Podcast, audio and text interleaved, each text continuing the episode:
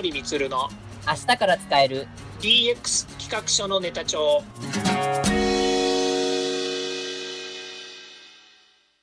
こんにちはサートプロの近森光ですこんにちは。アシスタントの堀内隆です。この番組は IoT、AI の教育事業の専門家、近森光が DX、デジタルトランスフォーメーションについて実際の事例を交えながら DX とは何か、DX でどんな未来ができるかをご紹介いたします。事例をもとにお客様や社内に提案する企画書に落とし込めるまでの使えるネタのネタ帳としてお届けします。よろしくお願いします DX 企画書ネタ帳、完全自動運転が地域交通を救うヒントになるかというテーマについてお話を伺います。ですから早いところやっぱりこの、えー、とまだねそのレベルファイルができているわけではないので、はいまあ、レベル、えーさっき言ったレベル1レベル2には進んでいく中で今度レベル3ができてレベル4ができてっていうところに、えー皆さん市民の方とか私たちがやっぱり体感していくってことが大切なんでしょうね。まあ、体感に勝るものはないですよね。うん、そうですよね。うん。ですね。まあ、そあの、おっしゃる通りで、本当にあの、そのあたりは、あの、こう、普及していくには、まあ、やっぱりその、ね私たちのような一般人が、こう、やっぱり、あ、こういうの出てきたんだね、便利なんだね、あの、事故を起こす確率も、あこう安全そうだねっていうところが、まあ、認識できて、こう、広がっていくかなっていうところはあります。まあ、実際なんですけど、とはいえ、まあ、先ほどまではずっとね、高速道路でのこの自動運転のところをあの言及されていたんですけど、高速道路ばっかりじゃなくて、やっぱり世の中で一般道の方が大半でして、じゃあ一般道でじゃああの自動運転って大丈夫なのか、果たして大丈夫なのかっていうところの懸念っていうのはまだ残ってるかなと思います。そうですね。うんまあ、これはあの本当に一般道の話で言うとね、先ほど言いましたように、そのえー自動で止める自動ブレーキですとかね、それから、えー前の車について走るっていうような装置、それから車両車線からはみ出さない装置みたいなものですね。はいこういったものはあの、いわゆる一般の道路でも使えるような仕組みとして、やっぱり、えー運転支援として整備されてますから、まあ、はいこのあたりをですね、あの本当に一般道路で問題なく使えるようになってくると、普及は広まるんじゃないのかなというふうに思いますよね。はい。まあ、一方で、この、まあ、一般道では様々な人たちが、まあ、あの、歩いたりとか、走ったりとか、まあ、普通、一般の方もいらっしゃれば、まあ、例えば、子供とかお年寄りとか、それからちょっと目が不自由な方、ちょっと障害のある方とか、いろんな方が、こう、歩かれたりとか、道路を横断したりとかっていう、するケースもあります。まあ、その中で、ちょっと8月26日ですかね、東京パラリンピックの選手村で、えっと、まあ、柔道の北園選手が、えっと、自動運転中の巡回バスに接触して、ちょっと軽傷を負ってしまったというちょっと事故がありました。まあ、この事故を受けて、トヨタ自動車の豊田明夫社長が、まあ、お詫びをされたっていうところもニュースになりました。何でしょう、こう、自動運転におけるちょっと課題がちょっと浮き彫りになったかなというところがあります。うん、そうですね。あの本当にこの事故に遭われた選手の方はですね、あの本当に大変な、えーことを受けてですね、まあ、この辺の、えー謝罪会見みたいなものがあったというニュースなわけですけれども、はいまあ、こういう事故ってね、本当にあってはならないと思いますし、うんえーまあ、逆にねこう、えーこ、これから先の技術、未来の車っていうところでの、えーまあ、取り組みだったわけですから、はい本当にね、残念な結果なわけですよね。まあ、そうですで。またそうですね、まあ、他方で言うと、これ、えーこういったことが、まあ、この、えー技術の進化とか、この将来性を考えると、もうこのことをね、一つの教訓として、また新しい、ね、テクニカルな部分、これを改善していくということにもなろうかというふうに思いますけれどもうん、こと今回のこの選手村のことに関して言うと、一般の人がたくさん歩いている商業地域、あまあ、いわゆるその市街地でもないです。し、商業地域でもないんですよね。はい。まあいわゆるある種の囲われた地域の中での、えー自動運転の、まあ、バスっていう風な形になるわけですよね。はい。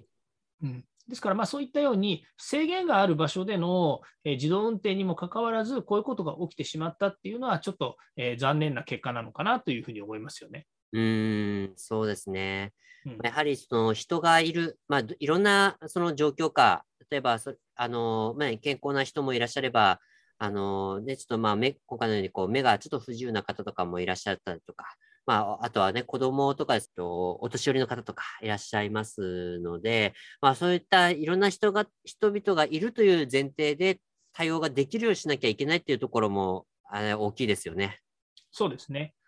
まあ、まさにですね、あのいろんなその多様性の社会、もしくは多様な方、まあ、多様な人種の方も含めてですね、いろんな人がいる社会の中でこういう実証授業をやろうと思うとですね、どうしても、えーまあ、予期しないことですとか、想定外のこともある。まあ、予期しないことっていうのはちょっと語弊があるんですけれども、はい、かなりいろんなことを想定して実証授業をやってるはずなんですね。特に今回の、えー、自動運転ということになるとですね、それはそれなりに、やっぱりこう、えー、かなりなこう、えー、想定はしてるんだと思うんですよね。はいはいはいはい。もうこういう事故が起きてしまったということは、万が一っていう言葉が正しくないんだけど、はい、でもやっぱり万が一が起きてしまったわけですから、ええ、まあ、これはあのそういうことがあるっていう前提で、社会実装に向けた、まあ、一つの大きな、えー、こととして受け取らなければいけないわけですよね。からもう一つが、今回これ、東京パラリンピックの時に起こっている話なので、はい、要は世界、全世界が注目をしているわけですよね。はい。名前出ましたけど、やっぱりトヨタというですね、世界的な世界で、やっぱりトップクラスの自動車会社が、えー、この将来の、えー、テクノロジーですね、自動運転というものについて、えー、チャレンジをした、取り組みをしたっていうことに対しての、えこういう事故ですから、はい。まあ、もしね、事故をね、あの、なんでしょう、あの隠せというわけではないんですけども、なくて当たり前っていう社会を作ろうというふうに考えたとすればですね、えー、このことが、このニュースがやっぱり社会に与える影響も大きいと思うんですよね。えー、うん。まあ、ここばかりがね、あのフォーカスしてしまっては、あのまあ、将来に向けた話っていうことになるとですね、あの正しくないかもしれませんけれども、やっぱりこうは、えー、これは私が言えることではなくてですね、やっぱりこうトヨタという会社が、えー、この事故を受けてですね、やっぱり真摯に、えー、えー、真摯にですね、新しい技術、またはこの、えー、環境に対する変化、これに対してですね、えー、どんどん、え自分たちの改善をしていくっていうことをですね、えやっていくんだと思いますので、まあ、そこにはですね、あの多大なる期待をやっぱり持っていきたいなというふうに思いますよね。そうですね。本当にまあ今回のちょっと事故のケースを受けて、まあど、どのような対応をされるかっていうところ、それでどのように今後改善をされるかっていうところっていうのは、まあ、あの、ね、トヨタ社はね、改善でも有名な企業でもあるので、まあ、そのあたりは、ちょっと、あのね、今後の方向性にちょっと期待したいなとは思います。そうですね。はい。自動運転が、その、まあ、いわゆる一般化に向けて、まあ、まあ、果たしてできるのかっていうところにちょっと言及したいなというところなんですけど、あの、まあ、メーカー各社は、まあ、2030年代にだいたいレベル3ぐらいに行けるんじゃないか。だいたいこれから10、えっ、ー、と、7、8年ぐらい、5ぐらいですかね。20年スパンぐらいですかね。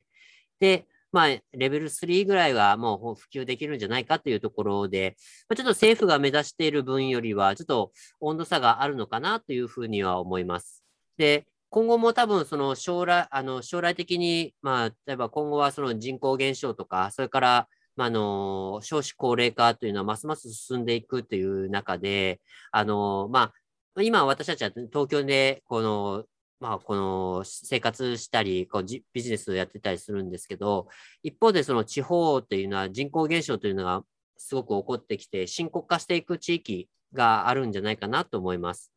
で、まあ、この自動運転とその地域をこうなんかこう結びつけられるものがあるんじゃないかなというところがありまして、ちょっとそこもお話ししたいと思います。うん、そうですね。はい。はい、で、えっと、実際その、まあ、2030年代に、えっと、レベル3、これはもう完全的にこれできるのかなっていうところ。近森さんとしてはどうでしょう？えっ、ー、と、2030年代の、えっ、ー、と、いわゆる一般道でのこの条件的自動運転。うん、できるだろうなと思いますよね。うん。まあ、とそれはね、先ほどの文脈と同じなんですけど、はい、やっぱりその条件付きな自動運転っていうものの条件っていうものが、はいえー、そのいわゆる車だけではなくて、社会環境がその条件にやっぱりこう沿っているっていうことが大切なんですよね。ああ。うん、まあ、それはあの私たちが、えー、自動運転というもの、まあ、その条件付き自動運転というものをしっかりと受け止められるのかっていうこと、うん、それから環境整備ですよね。はい。えー自動運転をするために必要な社会インフラの、まあ、道路とかですね、それから信号とか、もしくはあの例えば、えーそういう道路の整備だったりとか、もしくは、うん。えーまあ、信号もそうですし、そういったものも全部こう変わっていかなきゃいけないわけですよね。今まであるのに、えー、自動運転をただ実装しましただけでは済まないはずですので、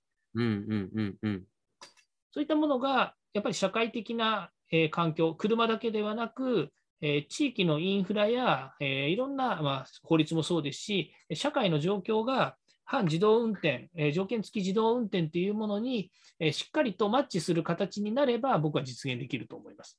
なるほど、なるほど。うん。まあ、ちょっとその辺は、そのインフラの解決とか、そういったところも出てくるので、まあ、ちょっとその、ひひとえに、その自動車技術だけの問題じゃないのかなっていうところ、問題もはらんでますよね。そうですね。で、なんでその問題があるのかっていうことを、ちょっともう少しえー別の視点から見るとですね、はい今、全国700カ所以上でスマートシティっていうね、えーいわゆる、えー社会問題を解決するような地域都市を、えースマートシティって言って解決しようと思って取り組んでるわけですよね。あ、そうですね。のそうですね。その実証事業が約700カ所ぐらいで今やってるんですよ。でね、これ、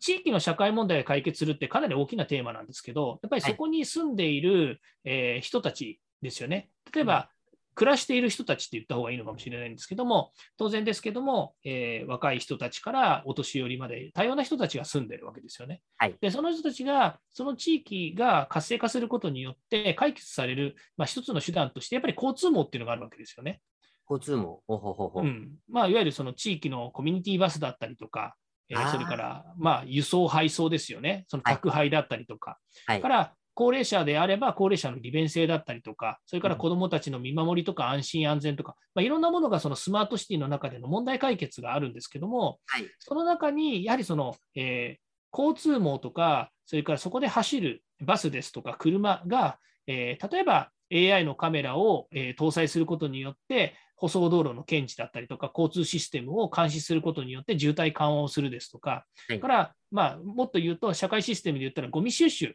こういったもののですね、えーまあ、いわゆる総量検知だったりとかっていうのもあったりするんですよね。はい。で、こういう社会解決の問題のために、自動運転ってものすごく有効に活用ししそうな気がしませんか、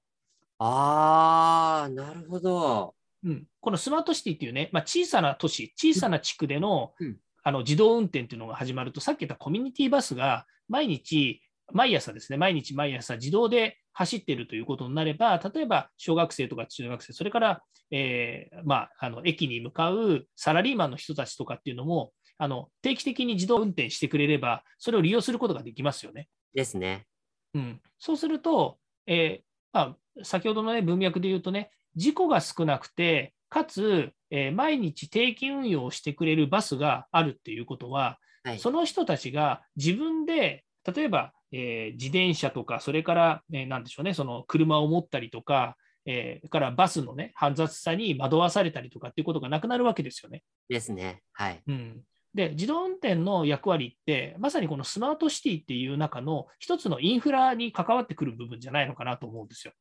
ああ、なるほど、なるほど、なるほど、なるほど。そうなんです。だから、あのまあ、冒頭のね、私は自分の車を改造するのが楽しくて所有していましたっていう時代があったという話もしましたけれども、はい。今ある車のえー役割って、ちょっと変わってくるんじゃないのかなというふうに思うんですよね。役割は確かに変わってますよね。もう。うん、もう全く変わってくると思うんですよ。はい。だじ自己の所有っていう個人的なね、まあ、物欲の話の車ではなくて、ええ社会のインフラとしての、えー役割としての車っていうふうに変わってくると思うので、うんもしかするとね、ちょっとあの、えー話としてはちょっとぶっ飛んじゃうかもしれないですけど、自分で車を持たなくていい社会になるかもしれないですよね。ああ、なるほど、なるほど。そうですね。もう、例えば、あの、あれだっけ、カーシェアリングとかも今、あ割と当たり前になりつつありますからね。そうですね。で、それはもうあの自己、自分が車を使うためにシェアリングするんですけれども、ええもっと言うと、誰も車を所有しない時代、おー。すべての、すべての車は自分のものではないみたいなね、うんうんうん。うん、全部車貸し出しみたいな。もう完全に、あの、デマンタクシーみたいな感じですよね。そうですね。使いたければ、家の前まで完全自動運転で車が来てくれて、で、そこから目的地まで連れてってくれて、必要がなければ車返しちゃうとかね。あまあ、そうやってタクシーみたいなもんじゃないですか。あ、そうですね、本当に。うん、完全無人のタクシーみたいなもので、だからそういう社会が、もしかすると、これまあね、5年、10年の話じゃないかもしれないですけども、うん本当にね、そういう世界になってしまう可能性もあるわけですよね。うーん。うん、うんうんうんうんそうですよね。まあ、あの、それはす、ね、てかこう、スマートシティのインフラ内であれば、それはでも実現は、まあ、物理的にはもう可能になりますよね。うん、もちろん、それはもうあの可能になるというか、まあ、そういう世界を目指してね、皆さん実証事業をやってるので、うん。まあ、そういうことっていうのは、やっぱり将来的には予測されますよね。そうですね。うん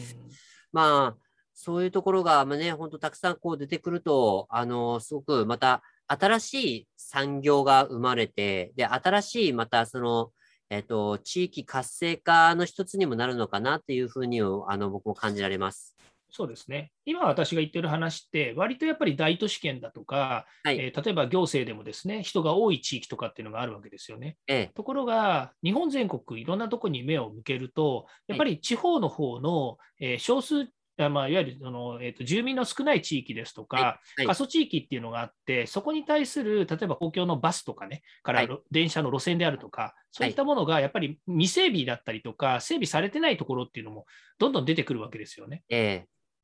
で、そういうところを解決するためにも、今の自動運転カーだとか、このモビリティですよね、こういったものをどんどん進化させないと、えー地域、まあ、いわゆるその地域のさらにその外の地域ですよね、はいうんそこで役立つことができないんじゃないかっていうふうに僕は思うんですよね。ああ、そうですね。うん。こう、すべてが、その、なんでしょう、都市圏に住んでる人たちとか、あの、まあ、いわゆる住宅地ばっかり住んでる人ばかりじゃないっていうところがありますからね。そうですね。うんだからその例えばい山岳地帯にね、その自動運転カーを持ち込もうとしてもね、あのはい道路の未整備の状態で、あの実際にはそれは使えないかもしれないですよね、自動運転カーっていうのはね。はい。うんまあ、もちろんその使うために道路整備もするっていうことを将来考えるかもしれないんですけども、だけど、ど、なかなかやっぱりその、えーと、大都市圏であればさっきも言ったように、使う人たちも多いし、うん。あのそのいわゆる完全自動運転とか道路整備に対しても、やっぱりあのなんでしょう予算も投下できたりとかね、するかもしれないんですけど、はい。やっぱり地域に行けば行くほど、あのそればかりに目を向けられないからお金も使えないっていうところもあるかもしれないですよね。でそういう中でその地域だけが、えー、困っていたりそれから、えー、そういう技術とかテクノロジーを活用できないっていうのはやっぱりおかしな話になると思うんですよね。だからそういう意味で言うと、まあ、こういったその自動運転に限らずスマートシティの取り組みっていうのは国全体の動きの中からやっぱり見ていくべきなんじゃないかなと思いますね。今ね、地方のそのまあ、地域輸送とか地域、地方の交通とかのちょっとお話があったんですけど、あの、実際に、例えばその、地方交通とかで目を向けるんですけど、まあ、今、こう、列車って言いますか、路線の配線ですね。あの、電車の路線の配線とかがちょっと増えてきていまして、まあ、例えば、東日本大震災で、その、被災した、この気仙沼線、大船渡線あたりとかは、あの、あの列車でのあの復旧を断念して、まあ、BRT 化されたっていうのもありますし、まあ、各、まあ、地方地域では災害にあって、まあ、鉄道の復旧がもう難しい、もしくは断念したという路線が見られます。まあ、中でも、ちょっと私の地元でもあるんですけど、JR 九州の日田彦山線というところが、ちょっとね、一部の路線がこう BRT として、鉄道の復旧を断念して BRT 化されるっていうところで、あの話が進んで、今もあのプロジェクトが進んでます。まあ、あの、こういったところがちょっと今発生して、まあ、地域交通とか地域輸送とかがこう課題になる中で、あこの自動運転が僕はできるところが、活路を見出せるところがあるんじゃないかなと思いまして、まあ、例えばこの BRT の路線に、この自動運転のバスをこう走らせていくっていうのはどうかなと個人的には思っています。うん。うん。例えば BRT の路線って、まあ、いわゆる、えっと、バス専用道路を基本的に走るので、えー、まあ、子供とかが飛び出す心配ない。まあ、もしかしたら動物は飛び出すかもしれません。まあ、それは高速道路の時の話、鹿が飛び出す話とかと同じなんですけど、子供とかお年寄りの方が飛び出す心配というのはほとんどないっていう状況と、まあ、あとは、まあ、公共交通ってどうしてもその、まあ、運転手を含めた、まあ、人的インフあのコストっていうのがかかってしまう。まあ、だから、だからこう鉄道でのあの難しいとか、バスでの友人バスでのこの運行が難しいというふうになってしまうところもあるので、まあ、だったらこう自動運転で解決できる、まあ、限定的なこう地域輸送のまあインフラとして、まあ、一つの手段として、まあ、自動運転が活路を見出せるところもあるんじゃないかなと個人的には思います。いかがでしょう、これに関しては？うん、あのいいことだというふうに思いますね。で、まあ、ちょっと補足しますと、BRT っていうのはバスラピッドトランジットっていう、こういう言い方をして、これ日本だけじゃなくて世界でもこういうふうなあのキーワードでこう運行はされているところの地域とかっていうのもあるわけですよね。はい。はい、でその中で、まあ、あの堀内さんがおっしゃっているのは、このバス専用道路だったりとか、バスレーンというものがこう組み合わされているっていうのが前提で言っていますので、はい、まあ、あるある意味でって言っている部分っていうと、えー、こういった、いわゆる社会環境の整備ですよね、はい、えー、インフラの整備ができていることが前提ですということであれば、ですね、これ、自動運転っていうのは、まさにこう実証事業として、もしくはその道路整備としてはできる話だと思うんですよね。そうですね。うん、ただし、あのこれ、あのやっぱりこう考えなきゃいけないのは、まあ、これだけ大規模なですね、えーと、インフラと、それから、まあえーと、こういった、えー、BRT のシステムを入れたりとか、それからバスもね、新規に作らなきゃいけなかったりとか、うん、あとはこれを運用する人たちがですね、えー、この実証事業の段階では、例えば東京ですとか、えー、大都市圏であればですね、そこに、えー、たくさんのですね、こう関係者がいたりするわけですね。えー、えー、ところが、この、え地域の、まあ、例えばの話、えー、今お話になったように、えー、かなり山間部だったりすると、はい、何か問題が起こったりとかトラブルがあったりと時にですね、物理的にそれを改善される、まあ、直せたりする人っていうものがすぐ行けるのかどうかっていう問題もあるわけですよね。ですね。うん、なので、バスを運転する人たちの人件費や、まあ、そのバス会社の人の、えーまあ、いわゆる運用費みたいなもの対えー、この新しいバス交通システムですね、えーと、BRT っていうものを導入したときの、えそれを支援したり、サポートしたり、運営をする人たちですね、まあ、そういう仕組みの費用的な部分を考えると、もしかすると、えー、トントン以上になっちゃうのかなっていう気もするんですよね。まあ、いわゆる赤字になるというところですよね。そうですね。今の状況だとそうなんですよね。で、これビジネス的に言うと、まあ、今赤字っていうお話もありましたけれども、このえっとえー、地域交通ですよね。これ民間、はい、えー、公共問わずなんですけれども、はい、ほとんどやっぱり赤字の、えー、ところが多いらしいんですね。あうんまあ、それはね、いろんなやり方があります。例えば地域交通なので、えー、国の予算や地域の予算の中から地域交通に割り当てられる予算というものをですね、うん、えー、こう割り当てているので、えー、赤字にはならなくても、黒字にはならなくても赤字にはしないっていう状況を作り上げてるっていう路線もあるというふうに聞いています。はい、でそう考えると、この先、例えば BRT みたいなものっていうのをどんどん導入するっていうことにしてもですね、うん、赤字が減らないにしても増える可能性はあるわけですよね。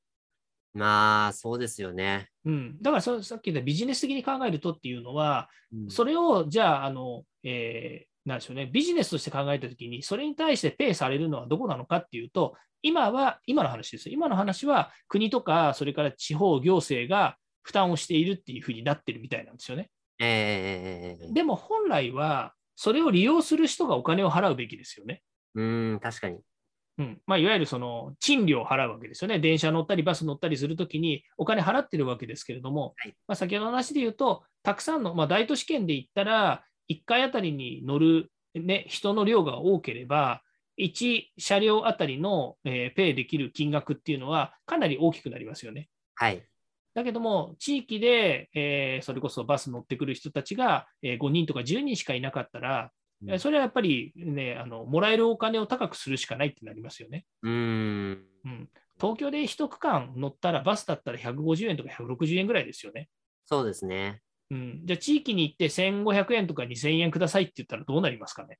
あごめん、じゃあちょっと歩くか、あのじ自分で車運転するわなりますよね。そうですよね。結局、はい、いわゆるその、えー、なんでしょうね、えそういう選択肢もやっぱりありますから、はい、そこでバスっていうものに目を向けてもらわなければ、うん、赤字どころか、誰も使わなくなっちゃったら廃止になっちゃいますよね。そうなんですよね。うんだからそれはあの本当に、まあ、切実な問題なのかもしれませんけど、目をそらせてもいけない問題なような気もするんですよね。ですね。うん、なので、まあ、それはもう総合的に考えて、やるかやらないかの判断が、まあ、その地域にもあるかもしれないというふうに思います。なので、先ほどの、えー、こう2路線ですよね、あの堀内さんから言われた、えー、気仙沼と、それから弥彦山線ですね、はい、こういったところにその BRT が入るっていうことがあったとしても、自動運転まで持っていけるかどうかっていうのは、なかなか難しい話かもしれないですよね。まあ、そうですね、うん、そこのなんかこう課題解決の足がかりとなればいいかなとは思いますので、まあ、実際そこを採算取れるか取れないかっていうところっていうのは、まあ、長期的な課題になってくるかもしれませんし、まあ、正直言うと、ちょっと、あの、採算取れるかどうかっていう見込みはどうなんでしょうっていうところもあるかなというところですね。そうですね。まあ、先ほど言いましたように、うん、ほとんどの路線がですね赤字路線になっている可能性があるというふうに、まあ、統計的には出ている、まあ、データ的に出ているわけですよね。はい、でそう考えると、まあ、これはあの、えーと、採算が取れるか取れないかというよりも、地域課題の解決のためにそれを実施するかどうかっていう問題にもなってるわけですよね。ああ、確かに、うん。じゃあ、どうせやるんだったら、自動運転カーにしちゃいません、うん、どどうせならやっちゃえばいいじゃないかっていうふうにね、思う可能性もありますよね。まあそうですね。その実、まあ、いわゆる壮大な社会実験も踏まえて、あの導入してみて、でそこで採算取れるか取れないか、またまあ別として社会実験としての結成果として一つ、あのまあ、国に投資するみたいな形でもいいかなと思いますよね。そうですね。うんまあ、それだけの気概がある、えー、ねえー、まあ、リーダーシップが取れるですね、えー、地域の長がいればですね、そういうこともするかもしれませんよね。まあ、そうですね。まあ、そういう人がもしいらっしゃったり、ね、そういうことで温度を取ってくれる人がいらっしゃったら、ちょっと僕はそこに期待したいなとは思いますけどね。え堀内さんが地元に帰ってやったらいいじゃないですか。まあ、まあ僕ちょっと、まあ、地元って言ったんですけど、近くじゃないですからね。言うほど近くじゃないですからね。同じ県内ですけど。まあまあまあまあまあね、でもやっぱ地域の課題はやっぱね、地域の人たち、いや、それから地域の人たちがいかにこの、まあ外部や、それからいろんなところの英知をえー、取り入れて、まあ、どう最終的にアウトプットするかというところにかかってくると思いますので、まあ、そこはね、あのー、その各地域でしっかり取り組んでほしいなと思いますね。そうですね。はい。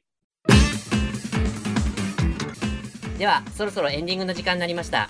今回お話ししたことが、社内社外問わず、企画提案のネタになれば嬉しいですね。毎日更新、近森光の DX 企画書ネタ帳は、ヒマラヤをはじめ、Spotify、Google、Apple 各種ポッドキャストおよび Amazon Music で配信しております。チェックしておきたいという方は、ぜひいいねやフォローお願いいたします。また、もう少し詳しく聞きたいという方は、Facebook で近森光で検索、または東京都代々木にあります株式会社サートプロのホームページまでお問い合わせお願いいたします。よろしくお願いします。それではまた来週。また来週。